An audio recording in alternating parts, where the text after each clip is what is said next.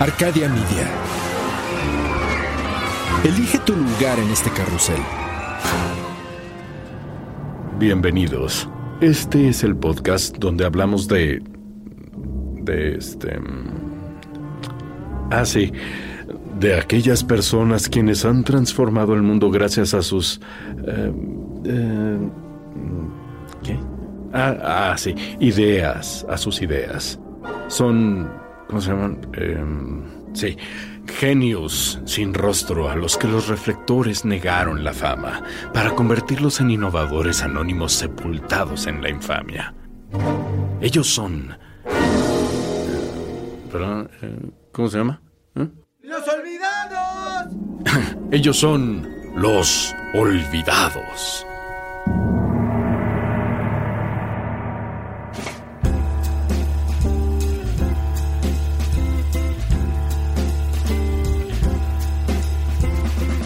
Todos en este mundo tenemos preguntas.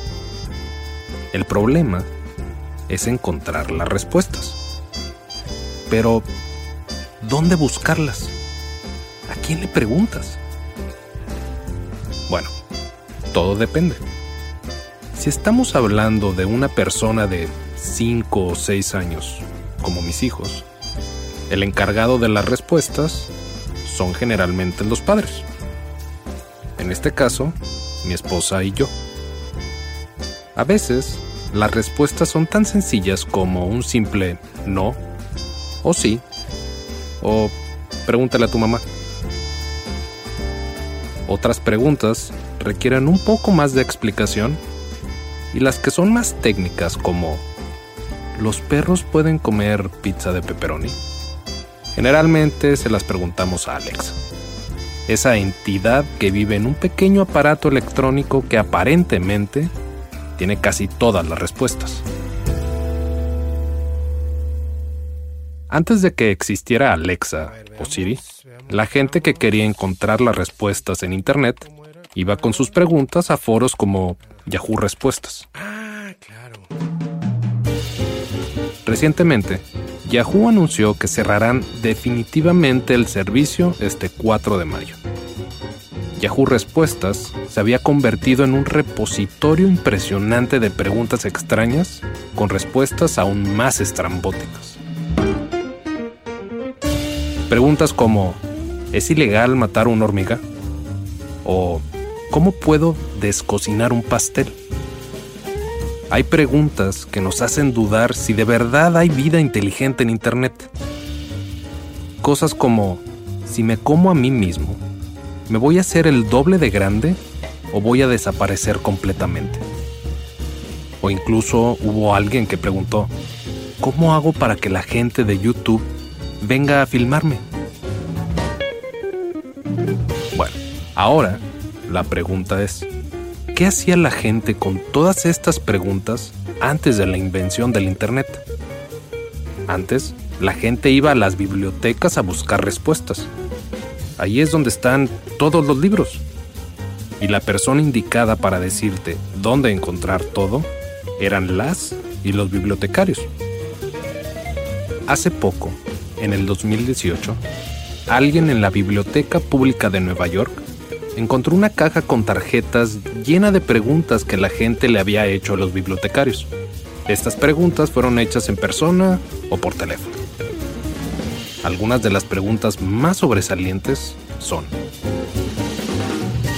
¿Existe alguna estadística sobre la expectativa de vida de la mujer abandonada? ¿Cuántas personas neuróticas viven en Estados Unidos? ¿Qué significa cuando uno sueña que es perseguido por un elefante? ¿Dónde puedo encontrar todas las estadísticas disponibles sobre el volumen de negocios, dinero invertido, etcétera, en la venta de cadáveres? ¿Por qué los cuadros ingleses del siglo XVIII tienen tantas ardillas y cómo las domesticaban para que no mordieran al pintor? ¿Cuál es el valor nutricional de la carne humana? Estas preguntas fueron hechas por gente que vivió en los años 40 y 50 y por lo que veo, eran tiempos muy oscuros. ¿Y cómo no lo iba a ser? venían saliendo de dos guerras mundiales y una gran depresión. Pero bueno, lo importante es que nunca nos hemos dejado de cuestionar cosas. El tener dudas y preguntas es lo que nos ha hecho avanzar como civilización. Los grandes filósofos no hicieron otra cosa más que cuestionarse todo, todo el tiempo. El famoso ¿por qué? Los científicos antiguos y modernos no han dejado de cuestionarse el cómo. Los fiesteros empedernidos no dejan de preguntar el dónde. Yo lo que puedo hacer es contestarte el quién y el qué. Soy Javier Peraz. Esto es Los Olvidados. Las historias extraordinarias de personas que poco recuerdan.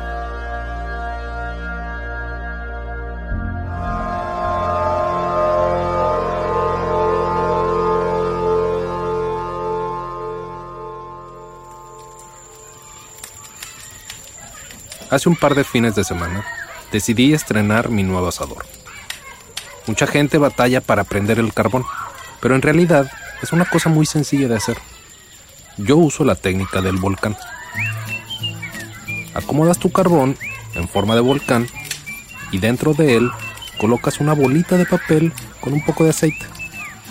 Arrojas un cerillo y dejas que haga su trabajo. En no más de 20 minutos estás listo para hacer lo que tú quieras.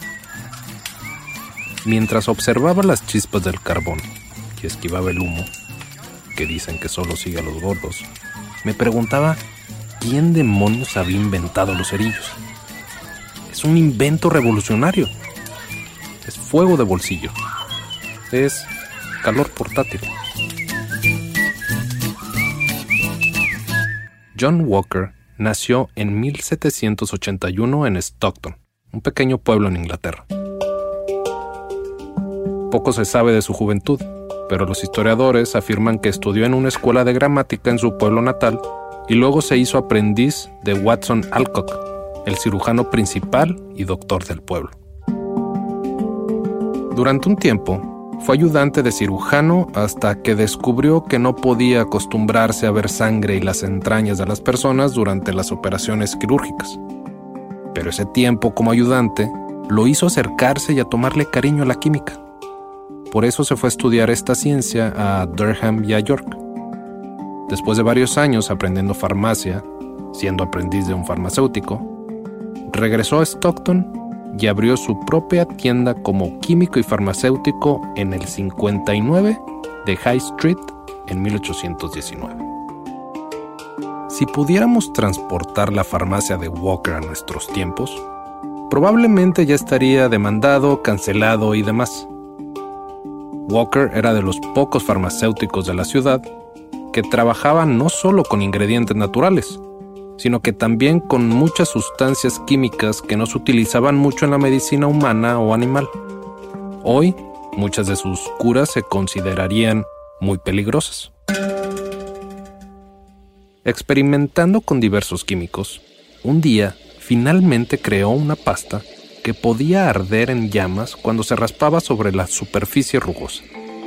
La primera vez que se dio cuenta de los efectos de esta pasta un día que trabajaba en la chimenea de su casa. Ese día, en su farmacia, había sumergido varios palos de cartón en esta pasta. Casi por accidente, mientras movía unos ladrillos, raspó uno de ellos y ardió en fuego.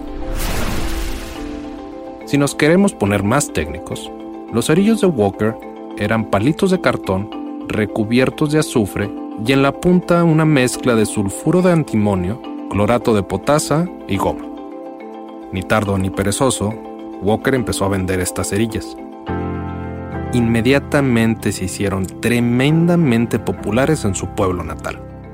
Una caja con 50 cerillos costaba un chelín inglés, aproximadamente 22 dólares actuales. La caja venía con su trocito de papel hija. Para ampliar su negocio, Walker cambió el diseño usando palitos de madera de 8 centímetros de largo. Pronto recibió ofertas de otros pueblos cercanos y comenzó a vender cada vez más. Como todo buen inocente inventor, Walker nunca patentó su invento. Decía él que el diseño no era perfecto y que por eso nunca lo patentó. El azufre de la cabeza del palo a veces ardía con tanta intensidad y calor que se desprendía y caía al suelo, dañando alfombras e incluso la ropa de las personas con la cerilla. Dos años y medio después, Isaac Holden, otro inventor, aparentemente llegó al mismo invento que Walker y lo perfeccionó. Con el paso de los años, más científicos e inventores siguieron perfeccionando el cerillo. Charles Sauria, un químico francés, inventó los primeros cerillos a base de fósforo. Los cerillos modernos que todos conocemos ahora fueron inventados por el químico sueco Gustav Erik Pasch. John Walker falleció el 1 de mayo de 1859. No fue hasta años después de su muerte que se le dio crédito por haber inventado los cerillos. Si algún día te preguntas si deberías de patentar algo que acabas de inventar, la respuesta siempre será, hazlo. John Walker, el inventor de los cerillos, no será olvidado.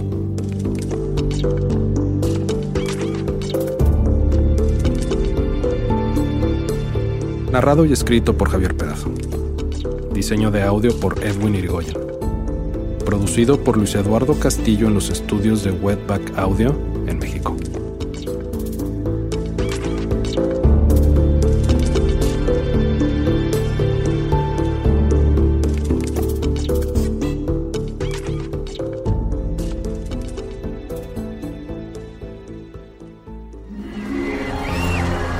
Arcadia Media.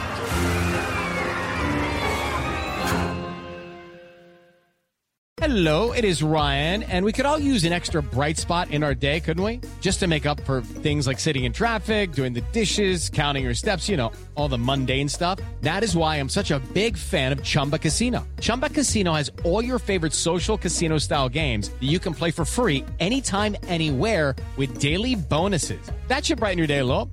Actually, a lot. So sign up now at chumbacasino.com. That's chumbacasino.com. No purchase necessary. Group. Void were prohibited by law. See terms and conditions. 18 plus.